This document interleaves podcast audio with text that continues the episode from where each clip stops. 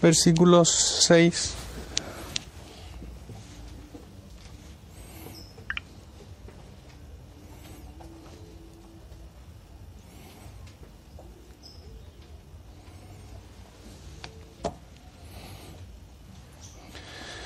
Dice así entonces, Amós 5, 6 al 9. Buscad a Jehová y vivid. No sea que se acometa como no sea que acometa como fuego a la casa de Jacob y consuma, sin haber en Betel quien lo apague.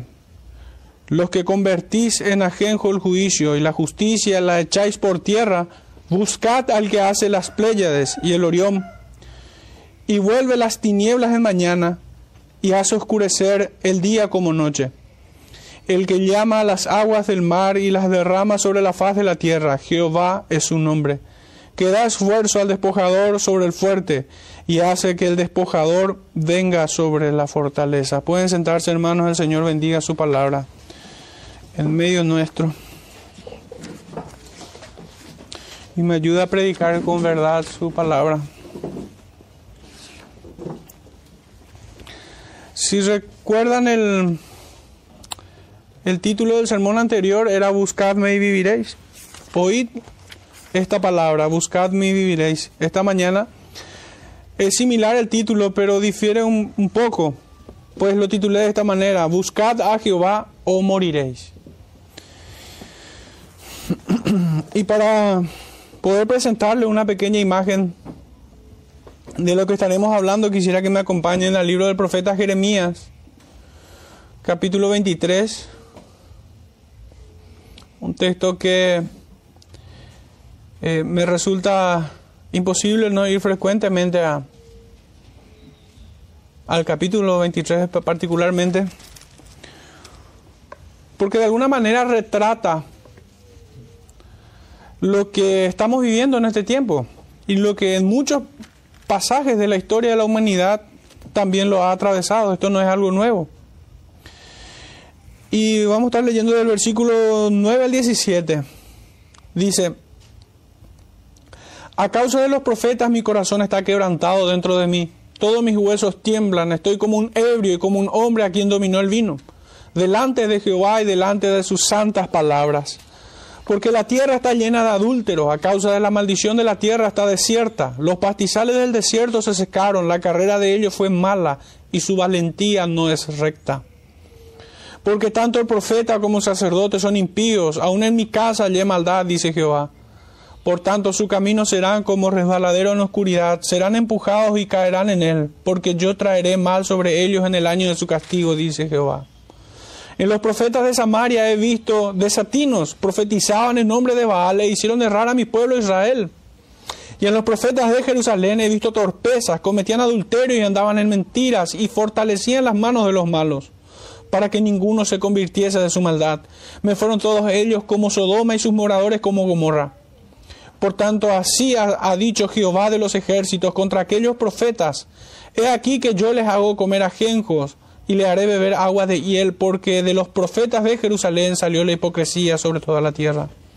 Así ha dicho Jehová de los ejércitos, no escuchéis las palabras de los profetas que os profetizan y os alimentan con vanas esperanzas. Hablan visión de su propio corazón, no de la boca de Jehová. Dicen atrevidamente a los que me, irritan, Jehová dijo, paz tendréis. Y a cualquiera que anda tras la obstinación de su corazón dicen, no vendrá mal sobre vosotros. Porque ¿quién estuvo en el secreto de Jehová y dio y oyó su palabra? ¿Y quién estuvo atento a su palabra y la oyó? He aquí la tempestad de Jehová saldrá con furor, y la tempestad que está preparada caerá sobre las cabezas de los malos. Amén. Eh, son duras palabras, hermanos. La verdad, muy terrible. Y lo llamativo, ¿verdad? Y lo que me pareció muy resaltante con el propósito de ilustrar el texto de Amós en esta mañana es la comparación que hace el Señor referente a estos hombres y al pueblo en general. Estos me fueron como Sodoma y sus pobladores como Gomorra. esencialmente son la misma cosa. Esencialmente son de la misma naturaleza. Y bueno, se describe una infamia total de parte de los hombres. Una atrocidad y un declive moral sin sin límites, hasta, sino hasta llegar a lo profundo. El pueblo no se escandaliza de sus sacerdotes, el pueblo no se escandaliza de sus gobernantes, sino que aún ellos terminan fortaleciendo las manos de los malos, como decía en el verso 14. Y ese panorama es terrible, pues es el mismo panorama de Amós y muy probablemente en la misma profundidad el tiempo en que nosotros estamos viviendo hoy. Pero volviendo a nuestro texto central, en el verso 6 de Amós 5 decía, buscad a Jehová y vivid, no sea que acometa como fuego a la casa de José y la consuma, sin haber en Betel quien lo apague.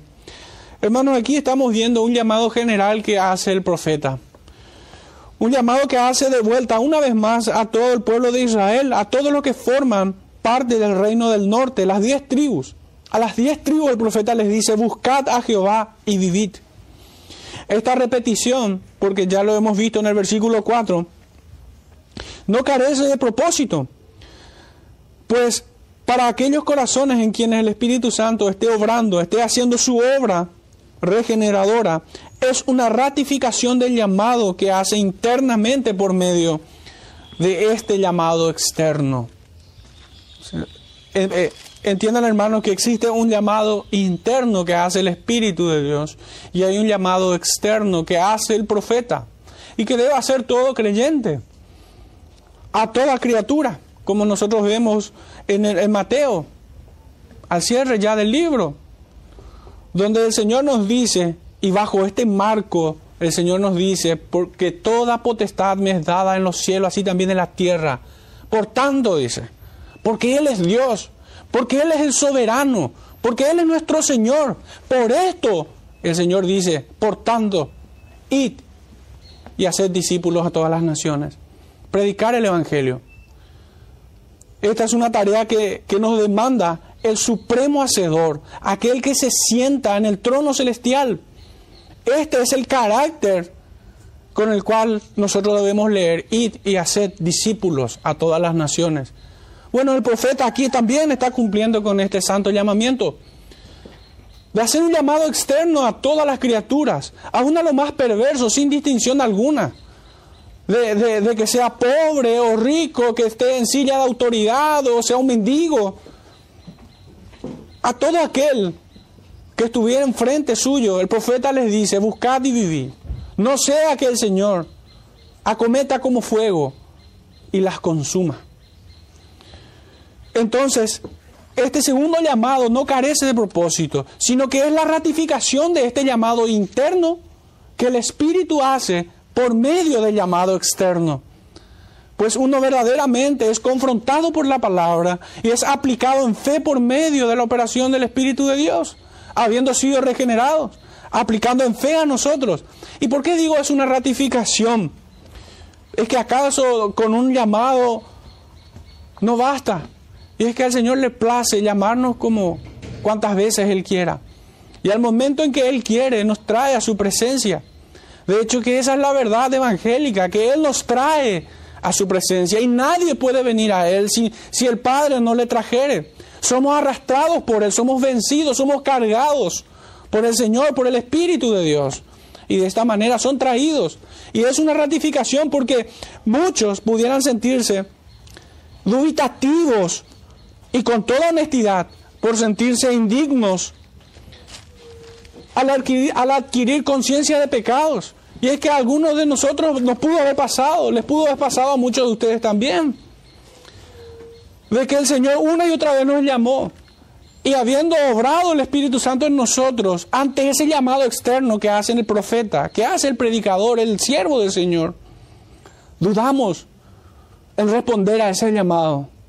Porque nos sentimos sinceramente indignos de tal favor porque nos escandalizamos de nuestro pecado, nos dolemos de nuestro pecado. Al punto de decir al Señor, si fuera posible, como, como está escrito en estos evangelios, apártate de mí porque soy hombre pecador. Esta es la forma que el profeta responde. Que uno de sus profetas responde. Soy, labio, soy de labios inmundos, dice también el profeta. Y este sentimiento es legítimo, hermanos. Y el, y el Señor en su trato amoroso para con sus hijos, los rescata de la muerte en la que estaban, en sus delitos y, pecados. De allí el Señor los rescata. Y sinceramente muchos sienten esta, esto que estoy, diciendo, que legítimamente se sienten indignos del favor de Dios. Pero ni aún ese sentimiento, hermanos, puede resistir a su gracia soberana.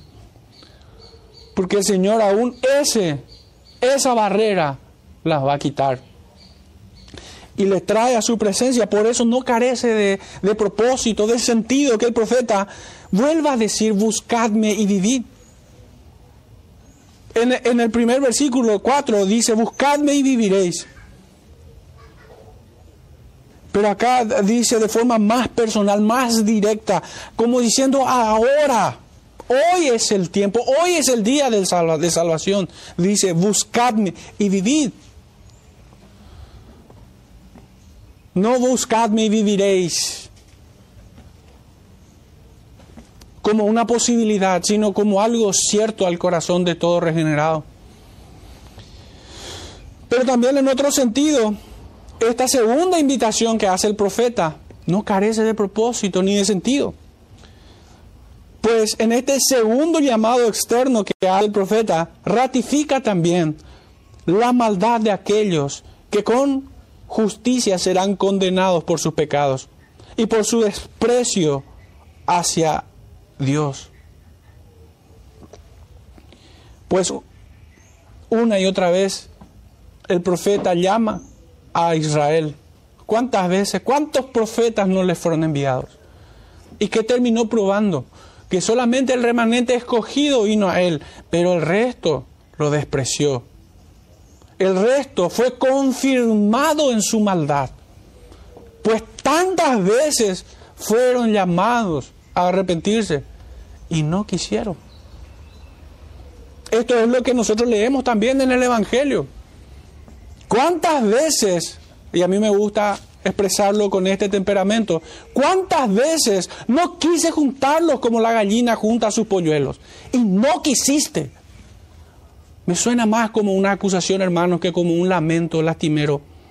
Que si bien no, no quito tal cosa del corazón de nuestro Señor, porque la Escritura claramente nos dice que Él, Él no se complace con la muerte del impío. Pero más me parece un reproche que otra cosa. Y es que no se merecen otras cosas aquellos que le rechazan al Señor. Han mostrado su reprobación hasta el último llamado que Dios le hace amablemente. Por tanto, este segundo llamado que hace el profeta cumple un doble propósito. Habíamos dicho, por un lado, era confirmar, ratificar el llamado interno que hace el Espíritu Santo por medio del llamado externo que hace el profeta. Pero por otro lado también vemos que ratifica la maldad de aquellos que desprecian al Señor y que aman su pecado. Porque Juan también nos dice eso en su Evangelio, que esta es la condenación, que la luz vino al mundo, pero los hombres amaron más las tinieblas. La luz vinieron a mostrar más claramente el pecado de los hombres el corazón perverso que tenían aquellos israelitas. Este juicio temporal ciertamente caerá sobre ellos, pero también es cierto y sincero el llamado a reconciliarse para con su Dios si le buscan y de esta manera no perecerán eternamente. Y aunque esté muerto, vivirá. Aunque nosotros vemos a Lázaro partir de este mundo, de este estado, estado tiempo, espacio-tiempo, temporal. Él vive en la eternidad con el Señor. Ciertamente el muerto, el que cree en el Señor aunque esté muerto, vivirá. Por esto Job también dice, yo sé que mi redentor vive. Pues él se aferró al Señor. El profeta sigue diciendo, no sea que acometa como fuego a la casa de José y la consuma. Y es que hermano, no vendrán los malditos e hipócritas que una vez de responder positivamente al llamado serán capaces de reclamar infundadamente diciendo incluso que el justo juicio de Dios es excesivo. Solamente los malditos hipócritas serán capaces de hacer esto. Ellos dirán así. Y de hecho que, ¿acaso eso no suena como un eco en, en nuestros recuerdos? ¿Cuántas veces seguramente habrán predicado? A mí me ha tocado pasar varias veces por esta experiencia.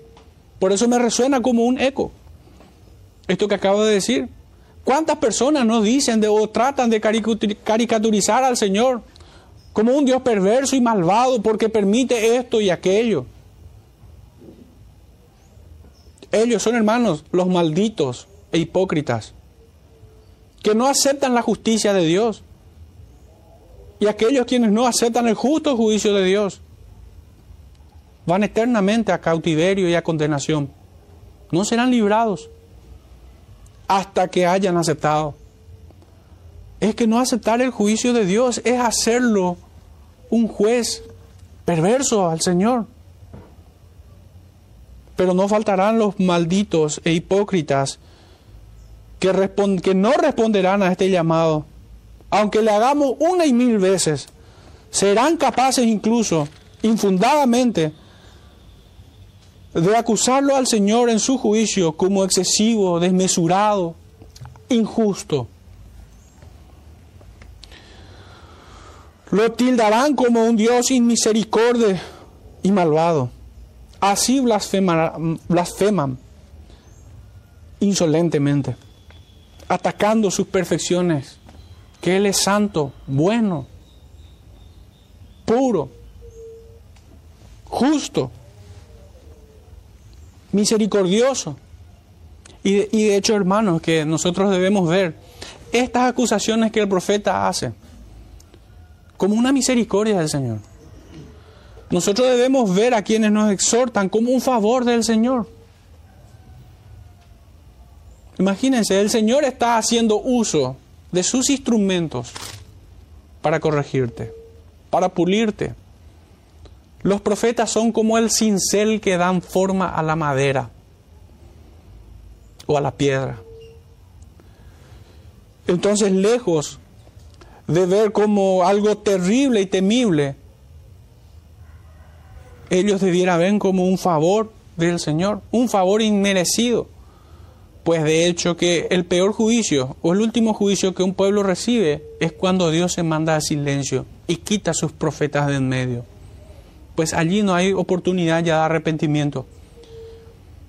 El Señor le está quitando la, la única forma de reconciliarse con Él.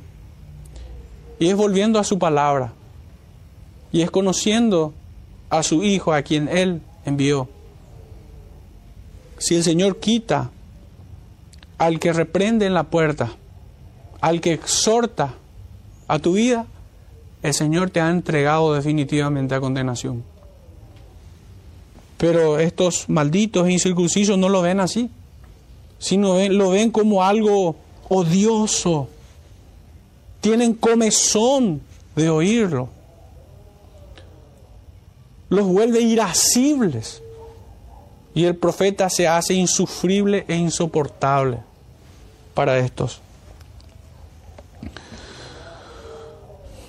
Así blasfeman insolentemente. Cuánta obstinación y terquedad se puede ver en aquellos que una y otra vez rechazan el llamado de un Dios amoroso. Devastador será el juicio que caerá sobre las cabezas de aquel pueblo rebelde. Y como si distinguiera a toda esa masa, o a todo el pueblo, las diez tribus, y como si distinguiera el lugar de su furor, caerá con mayor intensidad y de forma incesante.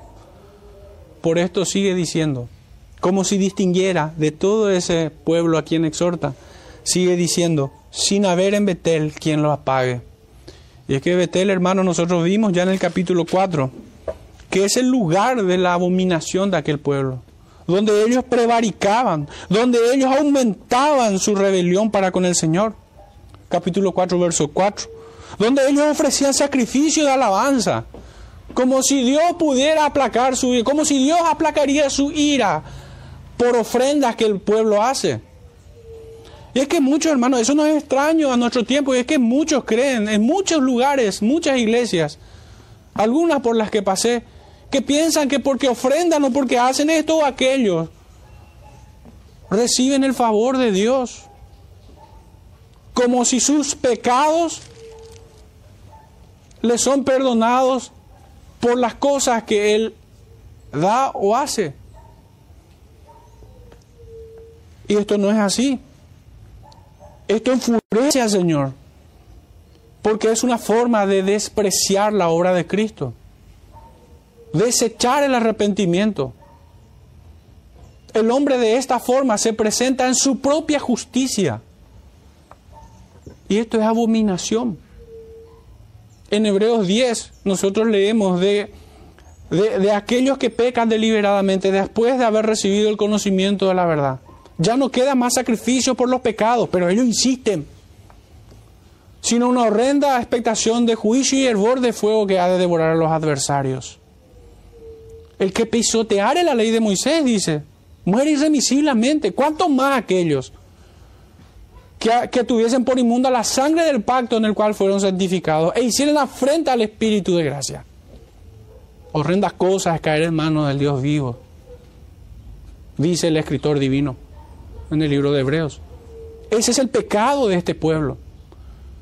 Por eso es que creo, entiendo que el profeta distingue aquel epicentro de toda la maldad y la blasfemia de aquel pueblo, en Betel. Y allí no habrá quien apague ese fuego. ¿Qué quiere decir esto? Epicentro de todas sus blasfemias, prevaricaciones y rebeldía. No habrá allí ningún ofrecimiento del sacrificio de alabanza que pudiera aplacar su ira. Ni Dios con minúscula, alguno, pagano, que pudiera ayudarlo. Menos aún un sacerdote que pudiera interceder favorablemente por ellos. Pues aún el sacerdote es digno de muerte. ¿De dónde decía el profeta Jeremías que salió la hipocresía? De los sacerdotes de Jerusalén en donde él había visto torpezas de los sacerdotes de Samaria. Todos ellos me fueron como Sodoma y sus moradores como Gomorra. Estos son los que decían a los que me irritaban, paz tendréis.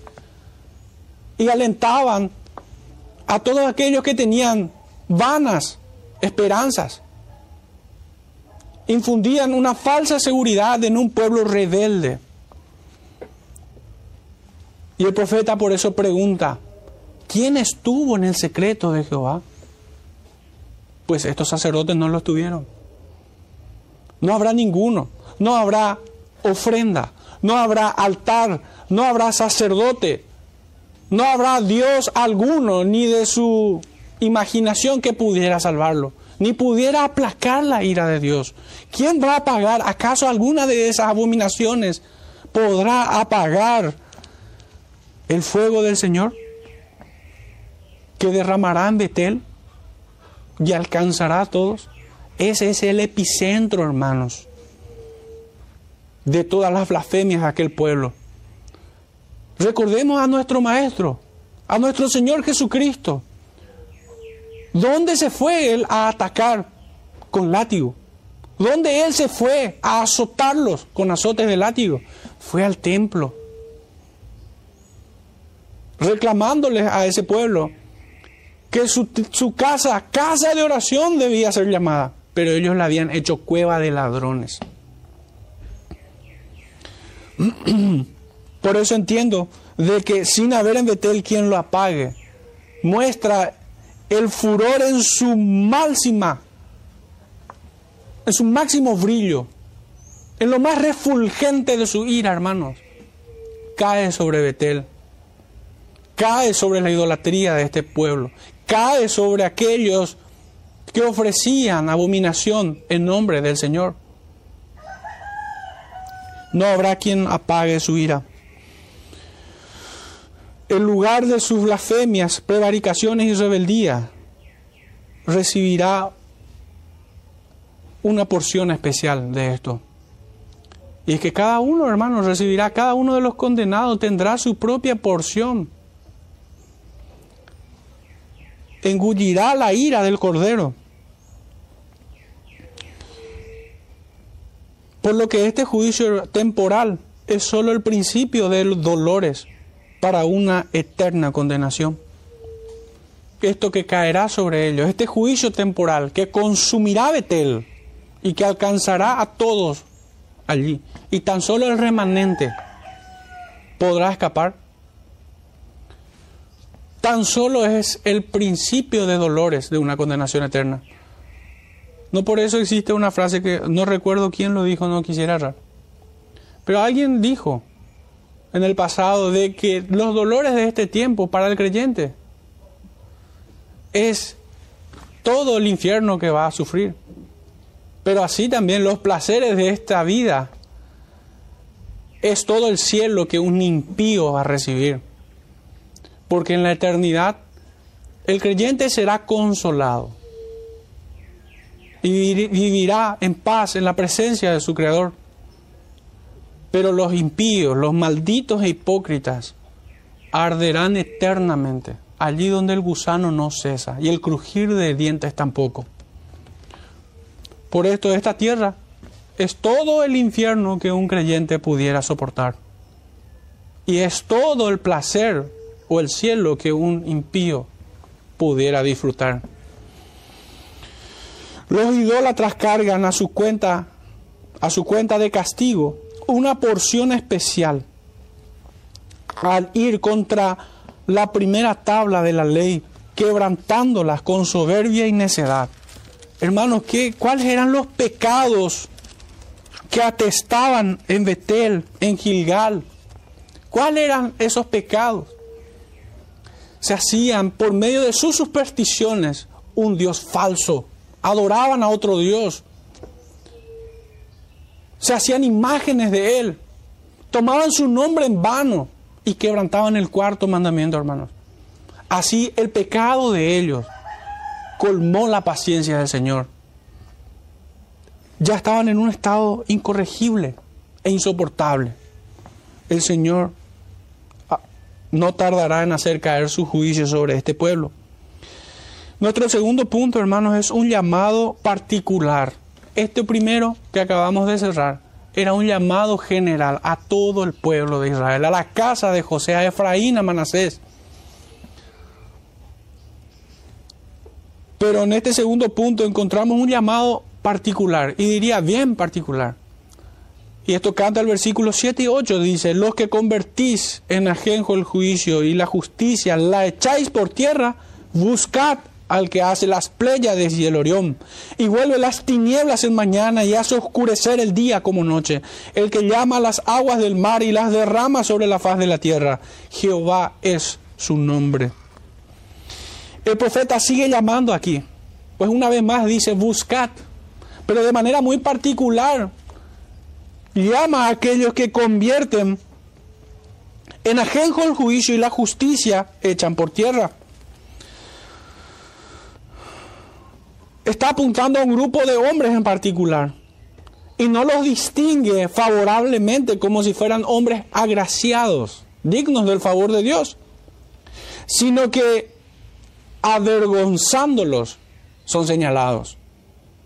Aquellos que convierten en ajenjo el juicio y echan por tierra la justicia. Eso es vergüenza. Eso es humillación. Está apuntando a aquellos que se sientan en silla de autoridad. Este es un grupo bien particular. Por esto sigue diciendo, los que convertís en ajenjo el juicio y la justicia la echáis por tierra. Este grupo podemos decir que es la crema innata de la corrupción y perversión de aquel, de aquel pueblo. Estos son los que hicieron, se hicieron poderosos para el mal. Estos estarían bien representados en sus codicias y apetitos carnales por Acab y Jezabel, que no temieron matar a un inocente para tomar lo que no era suyo. Estos, creyéndose todopoderosos, con petulante osadía, desafiarían aún al profeta de Dios. Y eso vamos a verlo en capítulos siguientes. Vamos a ver que el sacerdote de este Israel es capaz de confrontar al profeta Amós. Pero así también lo hizo acá con Elías. No es extraño. En un sentido no hay nada nuevo bajo el sol. Esto ocurre. Y pudiéramos decir que hay antecedentes aún, mucho antes, cerca de la creación. ¿O acaso Caín no confrontó al mismo Dios? ¿O acaso Caín con extrema arrogancia e insolencia respondió al, al Todopoderoso, ¿acaso soy yo guarda de mi hermano? Con desdén, con desprecio, con insolencia. Pues así estos poderosos, ya sea en tiempo de Acab y Jezabel, o ya sea en tiempo de Jeroboam, en medio de las tribus de Israel, son capaces incluso de confrontar y de rechazar al profeta de Dios, aquel que les ha enviado. Estos son la llaga que pudre la carne matando con el hedor, con su hedor al cuerpo, a todo el pueblo. Y es que ellos debiendo, curar al pueblo, son los que terminan acelerando su putrefacción. Son aquellos que debían restringir la maldad del hombre y proteger al pobre, al menesteroso, al menos favorecido. Son ellos que se representan en Acab y en Jezabel por su codicia, los que terminan pudriendo el cuerpo. Comenzando por su rey, pasando por todos sus esbirros y lacayos, también los que deberían impartir justicia y los poderosos, los comerciantes, los ricos, aquellos que se benefician. Y yo no estoy haciendo apología para el comunismo, nada, eso es despreciable para mí. Yo no estoy estigmatizando la riqueza, los bienes o el capital. No. ¿Cómo pudiera yo adherir a, un sistema político que desecha a Dios? Pues el, comunismo, de facto, proviene de, una cosmovisión atea. y puramente materialista. Si bien todo el pueblo es culpable de fortalecer las manos de los malos, tal como les acusa Jeremías en el capítulo que hemos leído de él, 23, 14, como réprobos destaca este grupo de hombres que afrentaban al pobre, al menesteroso, escondiendo el derecho y reteniendo la justicia en sus sentencias. Son los que permiten toda clase de crímenes contra los menos favorecidos. Hermanos, ellos no tienen vergüenza de tener palacios de invierno y de verano y ver a un niño en la calle con hambre. Hermanos, mucho nos dice aquel que pesa los corazones por medio de parábolas y que en su momento usó a Natán para reprender a David. ¿Cuál es el, el, ejemplo que da? Da el ejemplo de alguien que ultraja al que poco tiene. Señala al poderoso, al que está en posición de infringir daño en su prójimo. De esta manera fue reprendido David. Mucho debe decirnos eso. Pero solamente que aquí lo vemos en grado sumo, la maldad de estos poderosos. Y de vuelta, insisto, yo no estoy planteando aquí una lucha de clases, sino más bien estoy planteando la condición natural de todo hijo de Satanás. Que no importa que sea pobre o rico, es alguien que peca en contra del Señor y en contra de su prójimo. Si este pueblo Israel, sus autoridades, tanto eclesiásticas como civiles, eran capaces de pecar en contra de Dios, ¿cómo no pecarían contra la segunda tabla de la ley? Y es que si no aman a Dios, ¿cómo pueden amar al prójimo? Pues antes que diga, no matarás, el Señor dice, no tendrás dioses ajenos delante de mí. Antes que diga no robarás, Él dice no tomarás el nombre de Dios en vano. Antes que diga honrarás a padre y madre, dice acuérdate del día de reposo para santificarlo. Y si estos inicuos son capaces de pecar en contra de Dios, naturalmente van a pecar en contra del prójimo.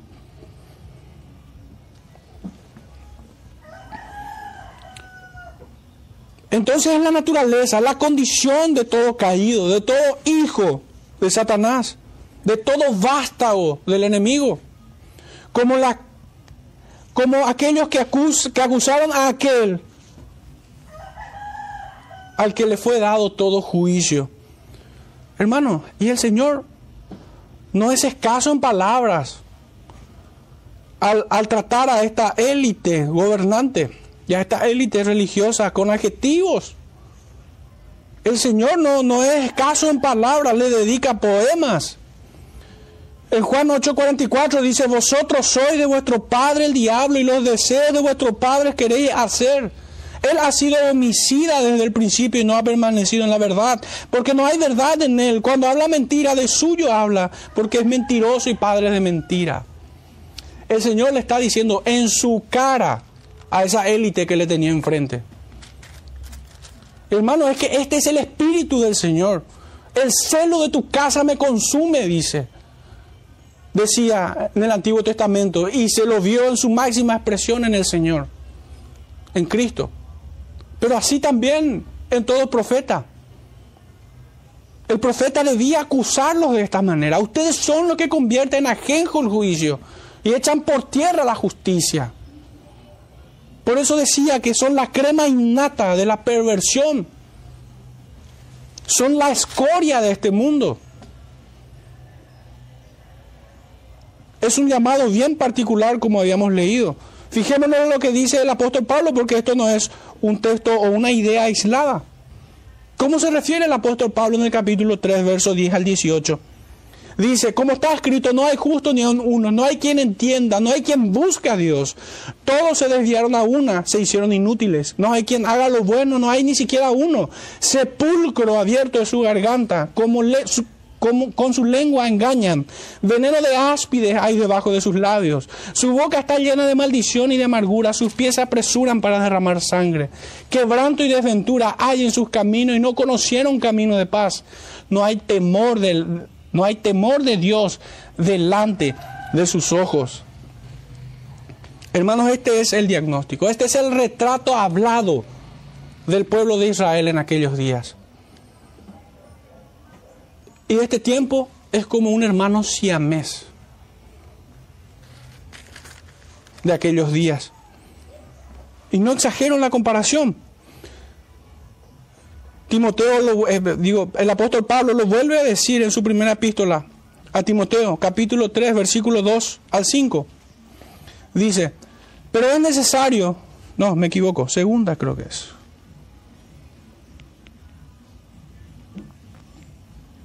Sí, Segunda de Timoteo capítulo 3 verso 2. Porque habrá hombres amadores de sí mismos, avaros, vanagloriosos, soberbios, blasfemos, desobedientes a los padres, ingratos, impíos, sin afecto natural, implacables, calumniadores, intemperantes, crueles, aborrecedores de lo bueno, traidores, impetuosos, infatuados, amadores de los deleites más que de Dios, que tendrán apariencia de piedad, pero negarán la eficacia de ella. A estos evita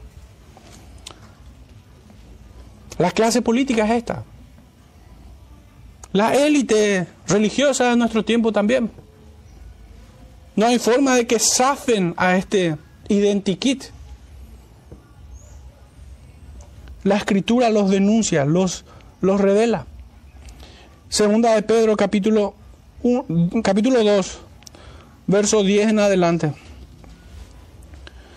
Dice, y mayormente aquellos que siguiendo la carne andan en la concupiscencia e inmundician y desprecian el señorío, el señorío de Cristo. Atrevidos y contumaces no temen decir mal de las potestades superiores, mientras que los ángeles, que son mayores en fuerza y en potencia, no pronuncian juicio de maldición contra ellas delante del Señor. Pero estos, hablando mal de cosas que no entienden, como animales irracionales, nacidos para presa y destrucción, perecerán en su propia perdición, recibiendo el galardón de su injusticia, ya que tienen por delicia el gozar de deleites cada día. Estos son inmundicias y manchas. Hermanos, yo solamente había dicho que eran escoria, pero el Señor dice aquí que son inmundicias y manchas, quienes aún mientras comen con vosotros se recrean en sus errores. Tienen los ojos llenos de adulterio, no se sacian de pecar, seducen a las almas inconstantes, tienen el corazón habituado a la codicia y son hijos de maldición. Han dejado el camino recto y se han extraviado siguiendo el camino de Balaam, hijo de Peor, el cual amó el premio de la maldad.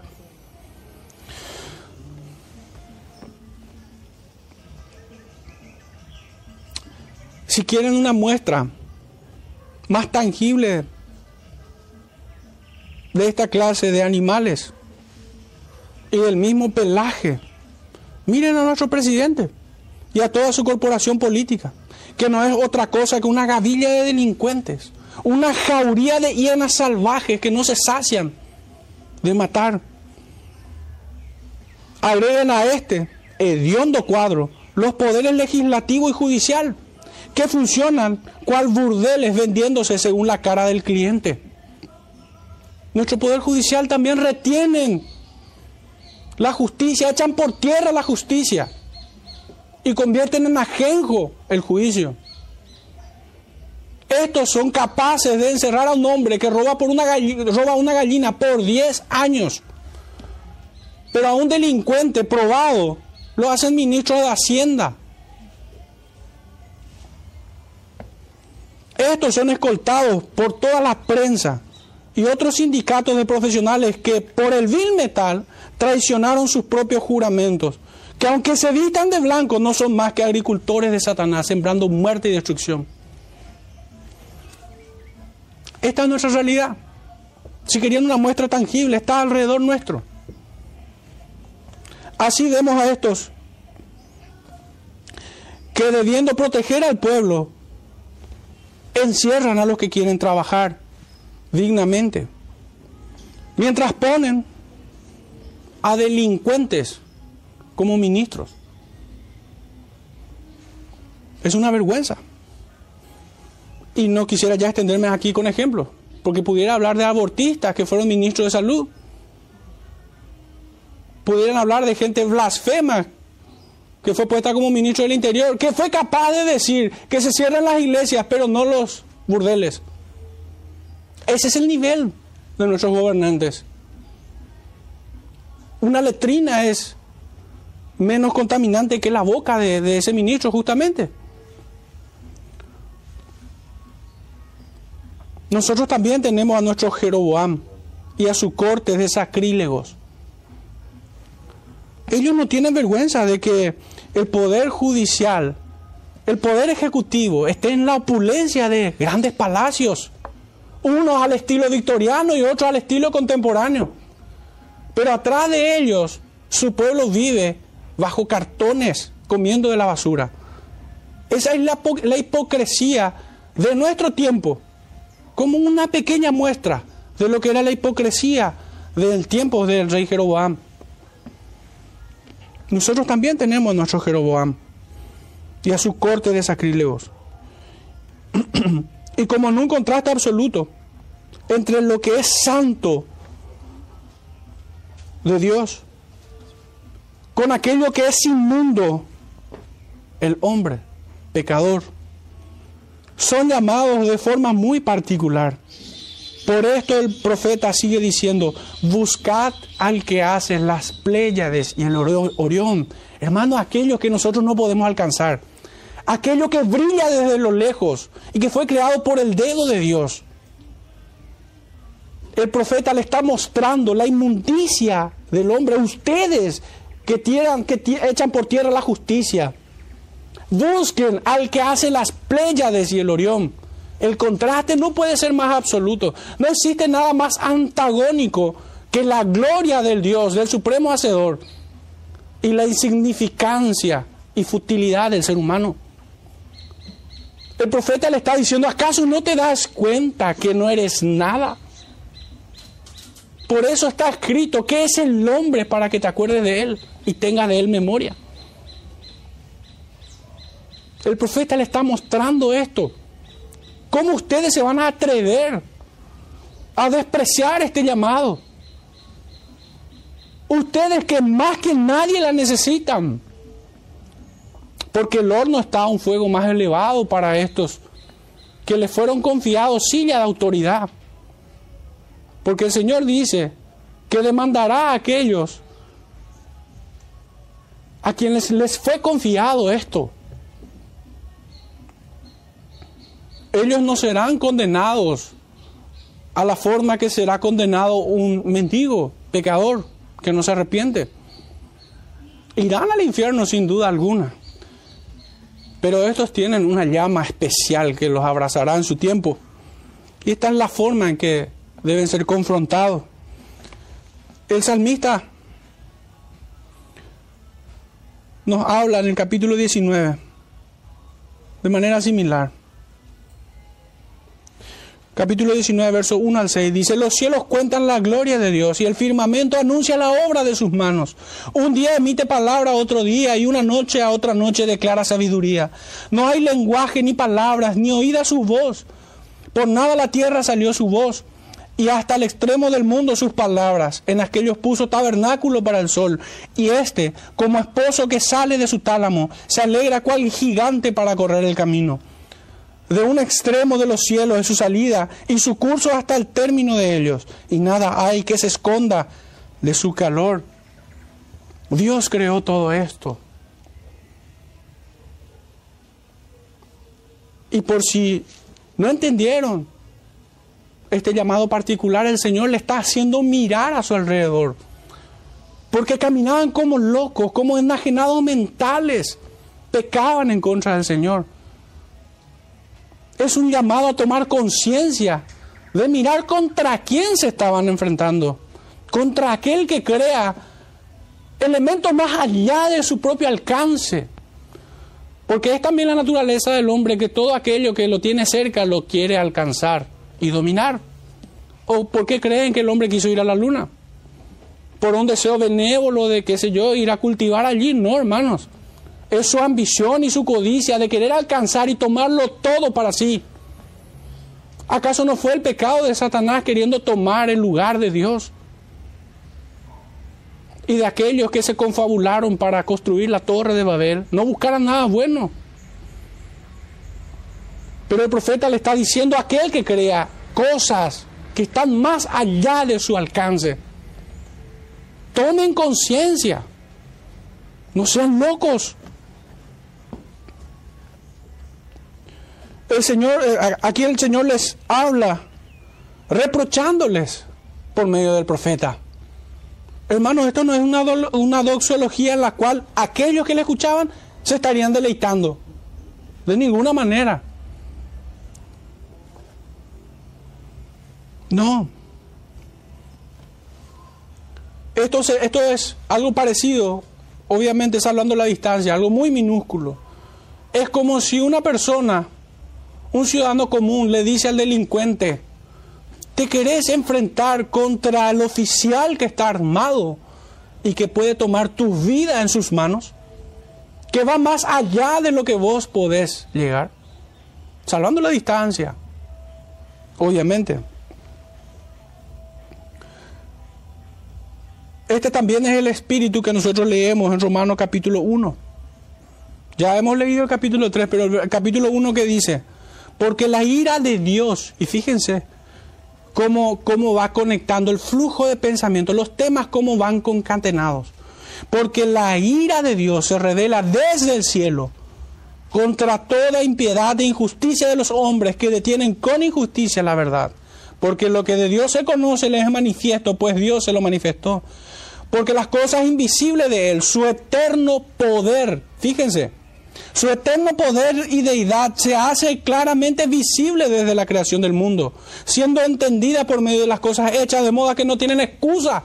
Eso es lo que le decía Amós a Israel. No tienen excusa.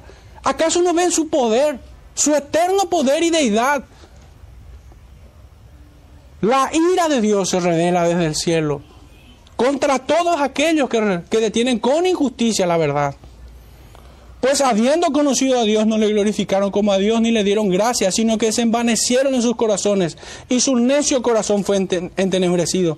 Profesando ser sabios, se hicieron necios y cambiaron la gloria del Dios incorruptible en semejanza de imagen de hombre corruptible, de, aves, de cuadrúpedos, de reptiles, por los cuales también Dios los entregó a la inmundicia, la concupiscencia de sus corazones de modo que deshonraron entre sí sus propios cuerpos, ya que cambiaron la verdad de Dios por la mentira, honrando y dando culto a las criaturas antes que al Creador, el cual es bendito por los siglos. Amén. Hermanos, ¿cómo usa entonces el profeta Amós esta verdad? De que busquen, buscad al que hace las Pléyades y el Orión, al que vuelve las tinieblas en mañana y hace oscurecer el día como noche el que llama las aguas del mar y las derrama sobre la faz de la tierra. Jehová es su nombre. Hermanos, créanme que la voz del profeta aquí no es aterciopelada. Es como el estruendo de muchas aguas. Estas no son palabras que traen consuelo a este pueblo impenitente, sino más bien le está mostrando su eterno poder y deidad y que su ira será contra ellos si no se arrepienten. No es contra un Dios de su imaginación, de barro, de, de palo o de piedra que están enfrentándose. Y lo triste es que su propio pueblo quien lo está enfrentando. Hermanos, este tema de Pléyades y el Orión me llamó la atención. Y solamente se menciona aquí, en toda la escritura, aquí en Amós, y en el libro del profeta Job. Quisiera que me acompañen allí. Primeramente el capítulo 9, vamos a pasar brevemente por allí.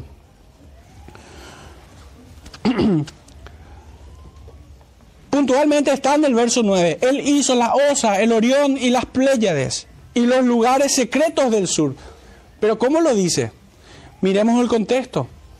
El versículo 1 y 2 dice, respondió Job y dijo, ciertamente yo sé que es así y cómo y cómo se justificará el hombre con Dios.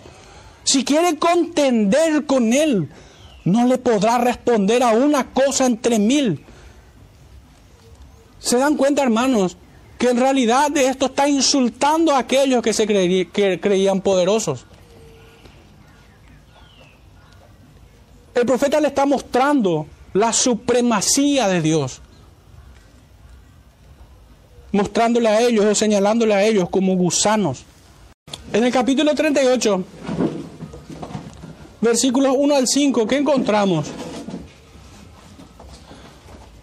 Puntualmente en el verso 31, donde se vuelve a citar las Pléyades y el Orión, dice, ¿podrás tú atar los lazos de las Pléyades o desatarás las ligaduras de Orión? Job le está diciendo, está más allá de tu alcance. Eres un completo inútil frente a tu Hacedor. Pero los primeros versículos de este capítulo 38 nos ponen en perspectiva. Entonces respondió Jehová a Job desde un torbellino y dijo, ¿quién es ese que oscurece el consejo con palabras sin sabiduría? Ahora ciñe como varón tus lomos. Yo te preguntaré y tú me contestarás. ¿Dónde estabas tú cuando yo fundaba la tierra? Házmelo saber si tienes inteligencia. ¿Quién ordenó sus medidas, si lo sabes? ¿O quién extendió sobre ella el cordel? ¿Sobre qué están fundadas las bases? ¿O quién puso su piedra angular? Entonces, hermanos, claramente el, el uso que la escritura le da a las Pléyades y el Orión, obviamente es exaltar al Señor, sin duda alguna al Creador. Pero al mismo tiempo, humillar al pecador en su impenitencia de no venir a Él en arrepentimiento. ¿Cómo eres tan necio que no entiendes? Como indicándoles a los poderosos cuán inútiles son. Amos explota en exclamación manifestando la magnificencia, el honor, la gloria, el poder y la sabiduría de aquel que es capaz de colgar la tierra en el abismo y enrollar el firmamento como un pergamino. Y cuán odioso suena esta, esta verdadera adoración del corazón de un profeta? Cuán odioso suena al oído y al corazón de un vaso de ira preparado para destrucción. Hermanos, quienes son malditos hipócritas no soportan una verdadera adoración. Son como puñales a sus oídos. Y no pocas veces son tratados quienes adoran sinceramente como legalistas, como hipócritas, como fariseos, como extremistas, como faltos de ciencia, como ignorantes. Pero en realidad, hermanos, todas esas etiquetas les calzan a ellos.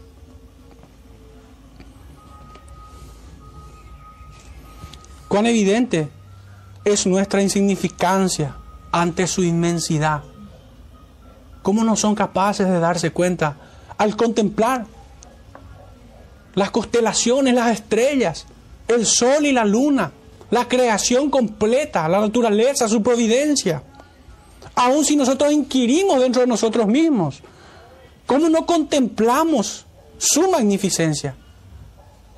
O mejor dicho, ¿cómo no se dan cuenta de su insignificancia ante su magnificencia? Ante su inmensidad. ¿Cómo es que no son capaces de contrastar la eternidad del Santo de Israel contra la futilidad del hombre pecador?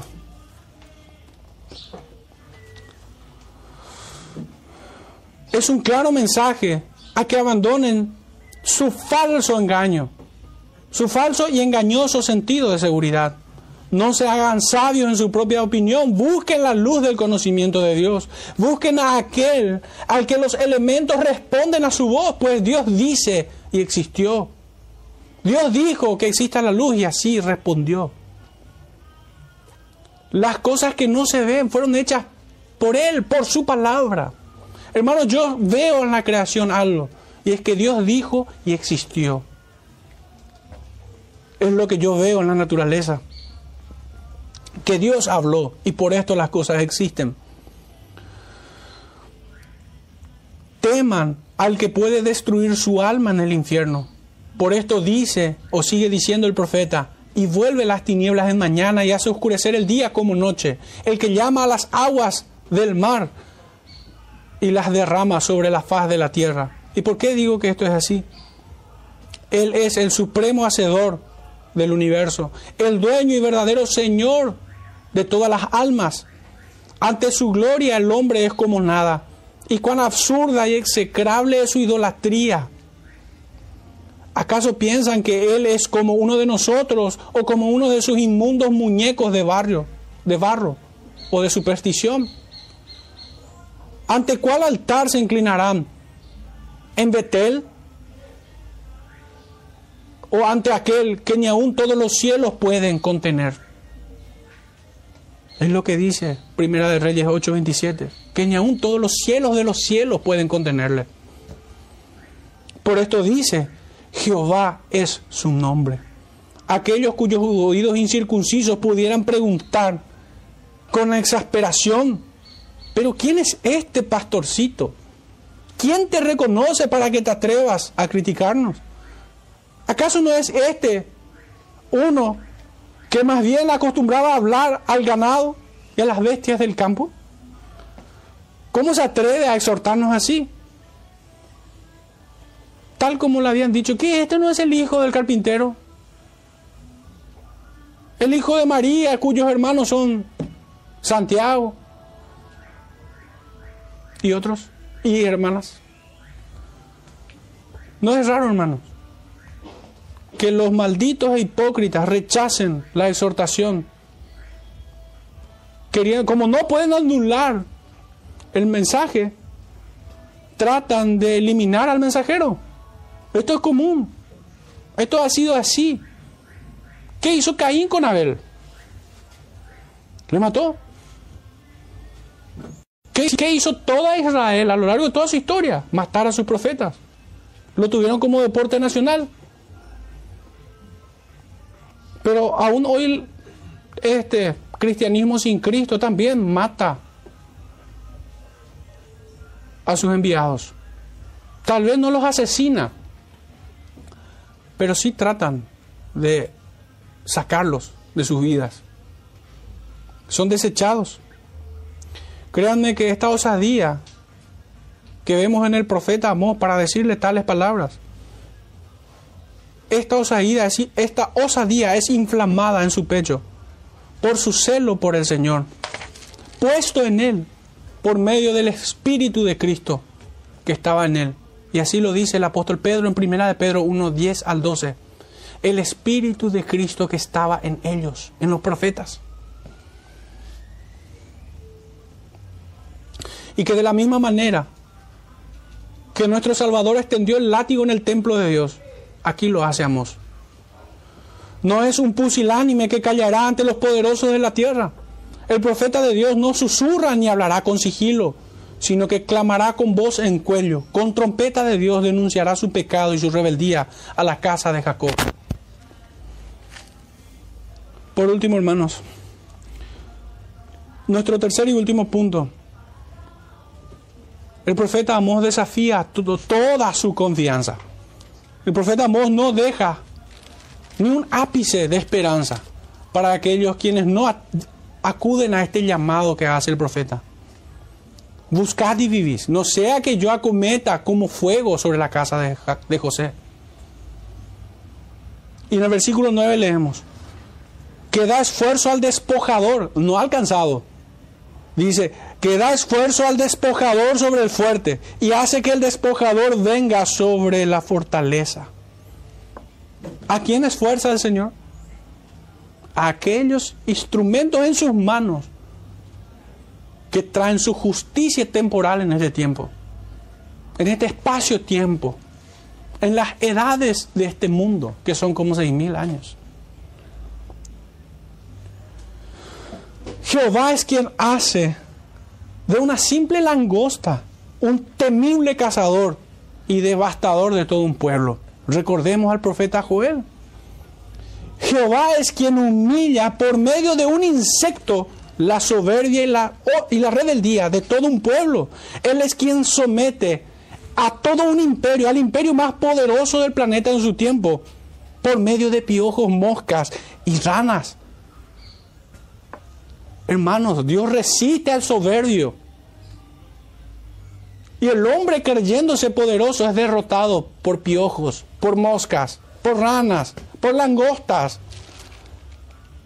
Esos fueron el ejército de Dios trayendo su juicio sobre aquellos que se creían todopoderosos.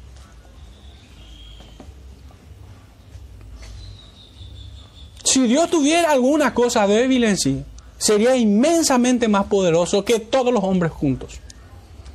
Pero no hay debilidad en Dios.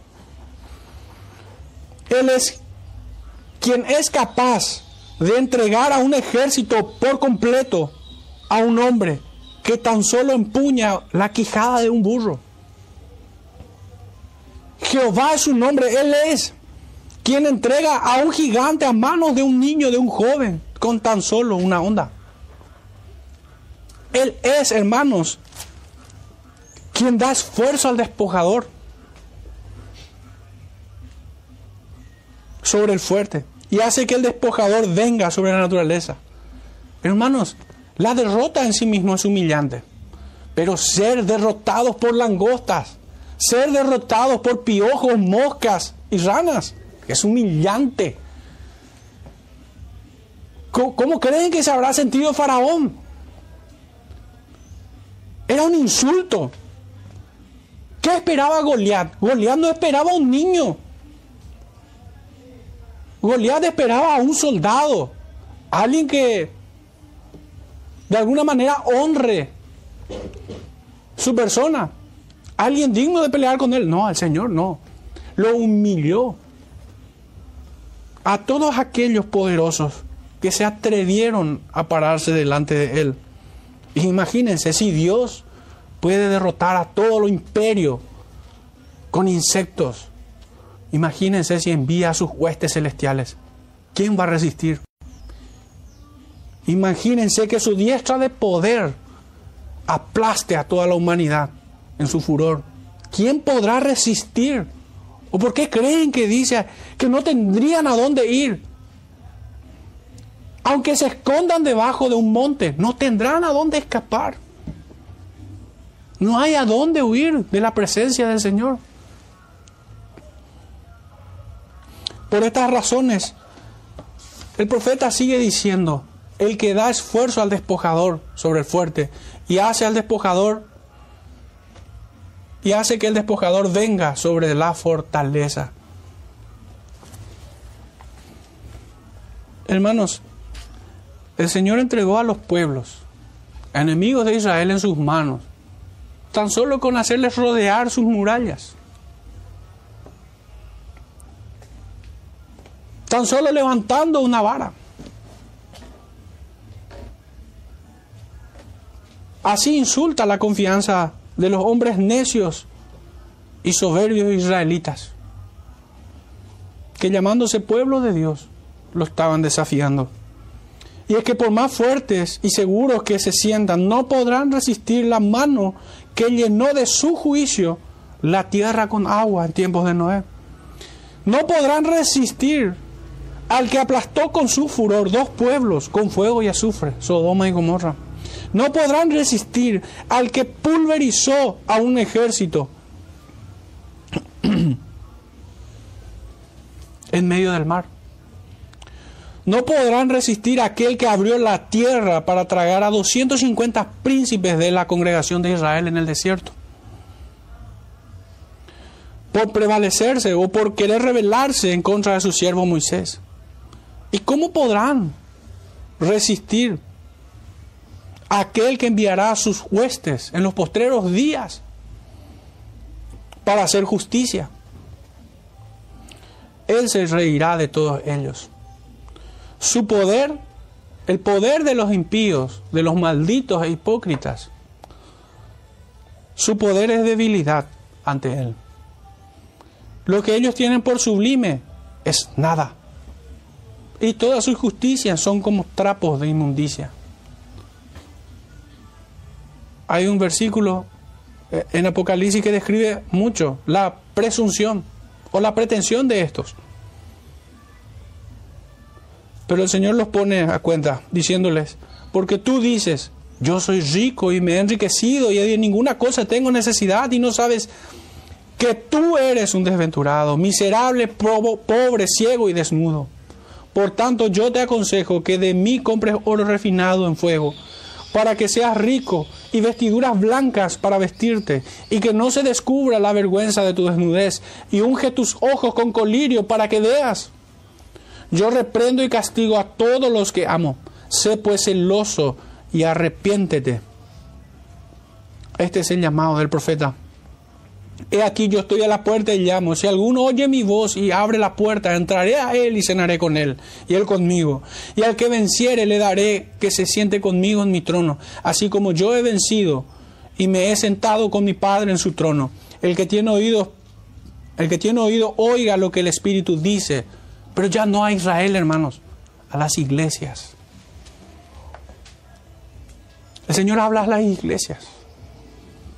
Las iglesias no están exentas de este pecado de Israel.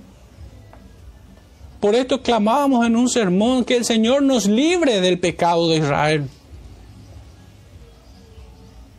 De caer en la levadura de, estos hombres.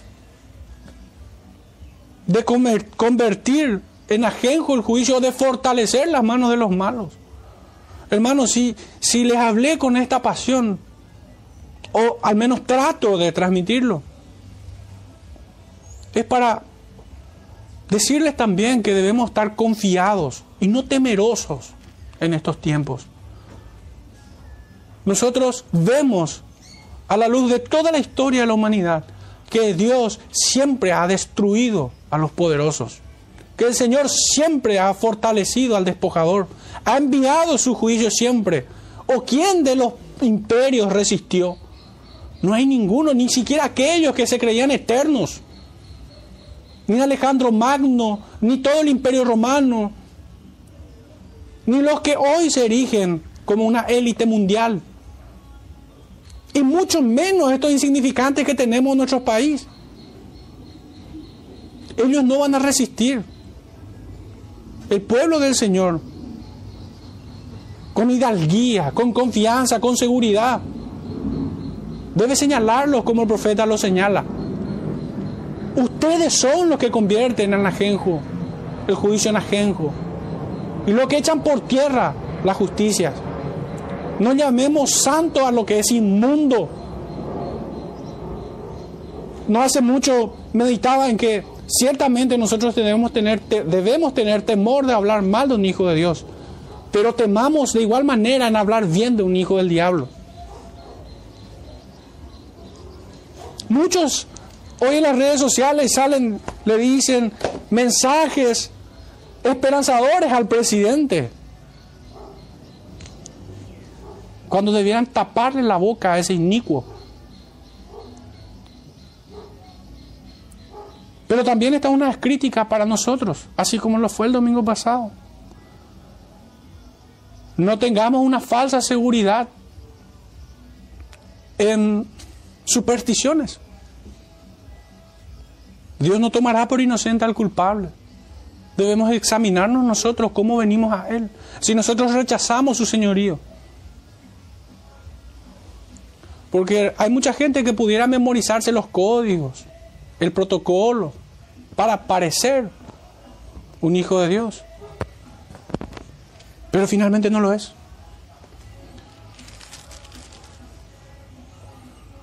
¿Qué tema al hombre ante aquel que extiende los cielos como un pergamino y que las vuelve a enrollar cuando quiere?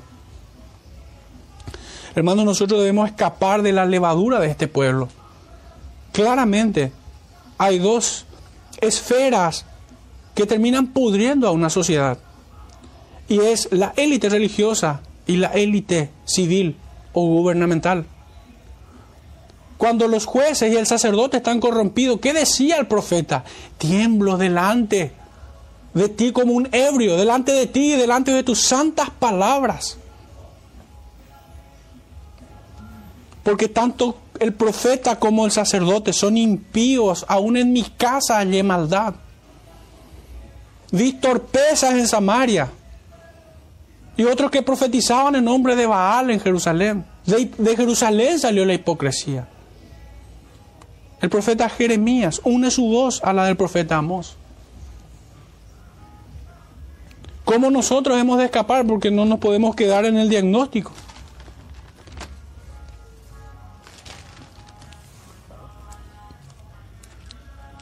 La iglesia debe ser consciente de cuál es la medicina. Y no hay otra que la que se ve claramente en el Salmo 1. Hermanos, ¿cómo el varón no se sentará en consejo de malos? ¿Cómo no andará en camino de pecadores? Ni en silla de escarnecedores se sentará. ¿Cómo podrá evitar estos males? Y solamente meditando en su, palabra, en su palabra.